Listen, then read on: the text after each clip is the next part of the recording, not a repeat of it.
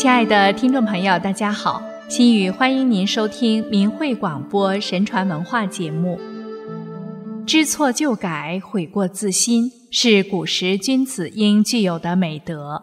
一个人能够清醒地认识和正视自己的过失和错误，并努力改正，提升思想境界，不断完善道德人品，一样受到人们的尊重和敬仰。我们今天继续为大家讲两个古代的君子如何悔过自新的小故事。寇准清正为民。北宋的寇准老家在山西，出生于书香门第。他很小时父亲就去世了，因此家境清贫，全靠母亲织布度日。寇母常常于深夜。一边纺纱，一边教寇准读书，督导寇准苦学成才。寇准自幼聪颖过人，七岁时写了《咏华山》：“只有天在上，更无山与齐。举头红日近，回首白云低。”成为三步成诗《咏华山》之佳话。寇准不负母望。十八岁时进京应试，得中进士。喜讯传回家乡，寇准母亲正身患重病。临终时，他将亲手画的一幅画交给家人刘妈，说：“寇准日后必定做官，如果他有错处，你就把这幅画给他。”后来，寇准官至宰相，为庆贺自己的生日，他大肆铺张。大摆宴席，又请来了两台戏班，准备宴请群僚，极尽豪华，向宾客炫耀。刘妈认为时机已到，便把寇母的画交给他。寇准展开一看，见是一幅《寒窗客子图》，画中寇准在松油灯下读书，其母在一旁织布，上有题诗道。孤灯刻读苦寒心，望尔修身为万民。勤俭家风慈母训，他年富贵莫忘贫。这赫然是母亲的遗训。寇准再三拜读，不觉泪如泉涌，当即辞宾客，罢宴席。此后严于律己，洁身爱民，秉公无私。成为宋朝一代贤相。寇准上任后，刚正廉明，不畏权，敢于直谏。当时朝廷已处理了两桩受贿案，情节严重的王怀赃钱以千万计，仅被撤职，不久又恢复了原职；而情节较轻的祖籍却被处以死刑。寇准知道这是王怀的哥哥。参政王冕从中作乱，时逢当地发生了一次大旱灾。寇准上奏时政得失，谈到天人感应之理，指出旱灾是上天对朝廷刑罚不平的警告，并说：“请将两府大臣都叫来，我当面解释。”当王冕等人上殿后，寇准就把王怀祖籍两案述说了一遍，然后问王冕道。这难道不是刑罚不平吗？王冕恐惧，不敢答话。宋太宗于是命人重审此案。寇准从不阿谀奉迎，因触弄权贵，被贬为地方官。宋真宗时，辽军二十万大规模南下入侵，大败宋军于高阳关，以至澶州，震惊了北宋朝廷。边境告举文书频传。朝臣大多惊惶恐惧，参知政事王钦若等人主张立即迁都金陵。宰相毕世安向宋真宗推荐寇准为相，说：“寇准天资忠义，能断大事，置身报国，秉道正气。眼下北强入侵，只有寇准可以御敌保国。”宋真宗于是任寇准和毕世安同为宰相。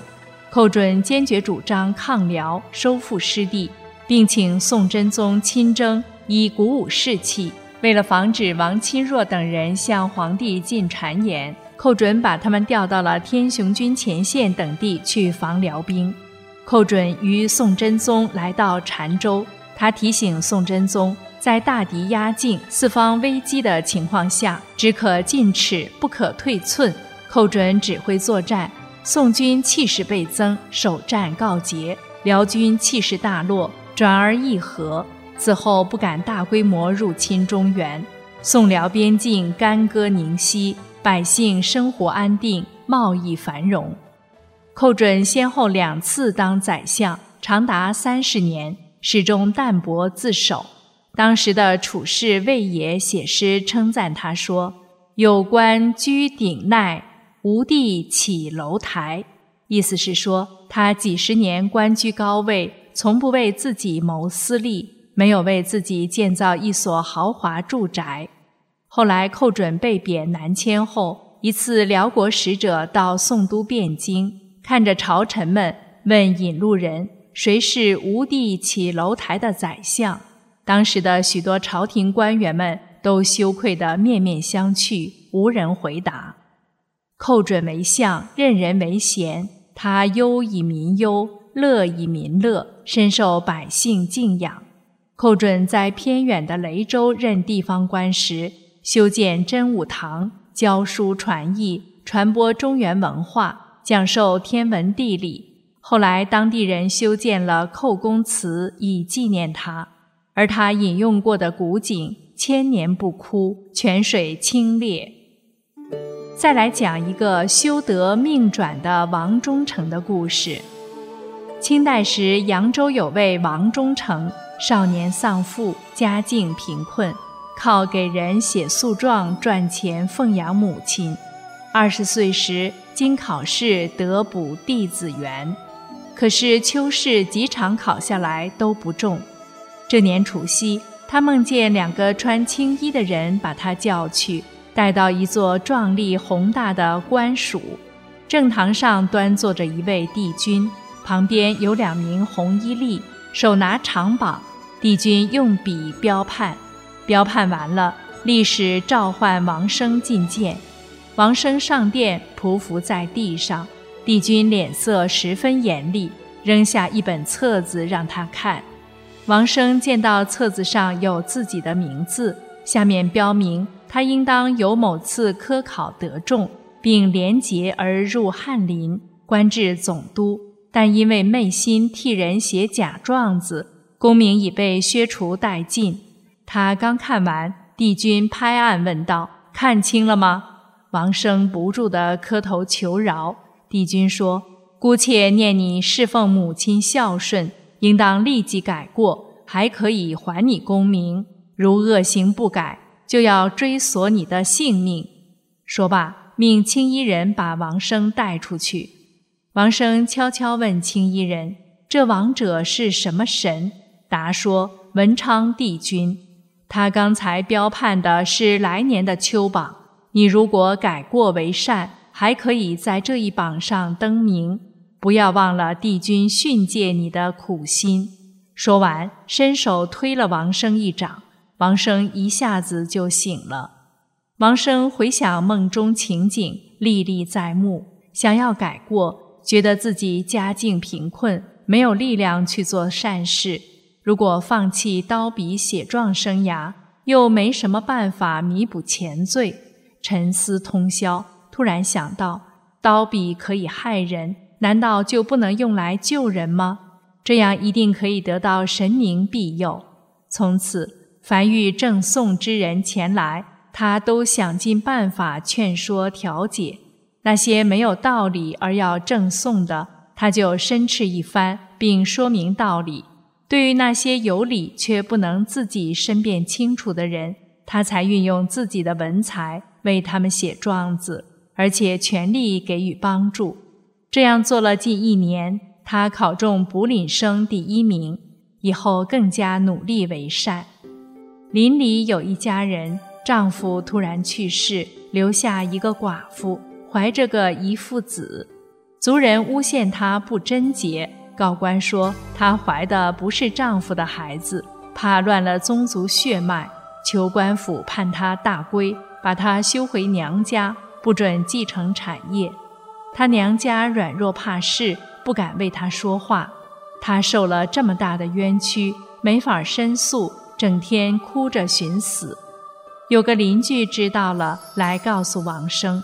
王生调查后确认少妇是个贞洁之人，就亲自到他娘家写了上诉状，让他母亲去告官。这少妇的兄弟却显出很为难的样子，王生就用道义激励，他们很受感动，于是把状子递了上去。同时，王生又召集同学和本地德高望重的老人。告诉他们，知县初一要到文庙宣讲圣谕，他准备到时把这桩案子公开提出来。有人认为此事与己无关，不愿出面。王生说：“保护贞洁，维护遗孤，这是有关道德仁义的大事，是读书明理之人应该做的，并不是为一己之私利包揽诉讼。”不能把这件事等同于违法犯禁来看，大家被他的大义之心感动，都愿意支持他。到了初一，知县来到文庙学社，王生等人呈上禀文，请他阅览。知县也很明理，看完后说：“这是件牵涉名节的事，如果确属族人诬陷，一定按律例严惩。”几天之后，开庭询问。族人被问得理屈词穷，承认自己诬告少妇，洗清了冤屈。事后，少妇请娘家拿出一百金答谢王生，王生严加拒绝。当年的除夕，王生又梦见以前的那两位青衣人前来召他，来到以前的地方，见文昌帝君和颜悦色地对他说：“我很赞赏你改行之快。”已经还你科名，原因在下一科重视，依你保洁全姑的善行感动上天，今科就能考取。你要更加多修善德，以后前程远大不可限量。王生叩谢，帝君命立时领他出去，在大门外遇到一老一少，在道旁向他跪拜。王生不知他们是谁，也忙回拜。他们叩拜说：“承蒙君恩，使我后人得以保全，继承香火，又保住了我们的田产。于父子惭愧，无以回报。刚才听帝君召王君，所以我们在这里等候。”王生这才明白，他们是那位寡妇的公公和丈夫，忙搀扶他们起来。老者指着少年说：“我儿子受君大恩。”我知道你还没有儿子，我去请求明思，让他投生做你的儿子，来报答你。王生谦让致谢，与他们分手作别。王生急找带路的青衣人，已经不见了。正在心慌不知去路时，忽然见到一位黑衣人，对他说：“你还没有回去呀？快跟我走！”就带着他急急走去。眨眼之间。见到了家门，王生请问他的姓氏，他笑着说：“我们住在一起多年了，怎么不认识我呀？”王生一再请问，他才说是赵神，并从背后推了他一掌，王生一下就醒了。第二年，王生中了解元，入了翰林，官至中丞巡抚。考中解元那年，生了一个儿子。恍惚中，像似看到梦中的那个少年进门来。儿子后来也以科考第一名而入了翰林。刀笔可以救人，只是有些人不知道罢了。其实，天下能用来济人利人的行业，又怎限于从事刀笔写作这一行呢？人无论身在任何一个阶层、行业，在任何环境下。都可以做好人，善用万物，扬正义之举。王生因行善救人而得到福报，也是理所当然的了。古人勇于改错，善于自省，令人钦佩。人有其来源和归宿，天赋善性。孔子说：“天生得与与。”良知是人人本来就具有的，任何时候坚守良知，不断升华道德，回归天理，是做人最重要的。人的选择关系着自己的前程和未来。其实，人来在世间，向善向上，弘扬正气是自己的天职，一定要承担起维护真理正义的责任和使命。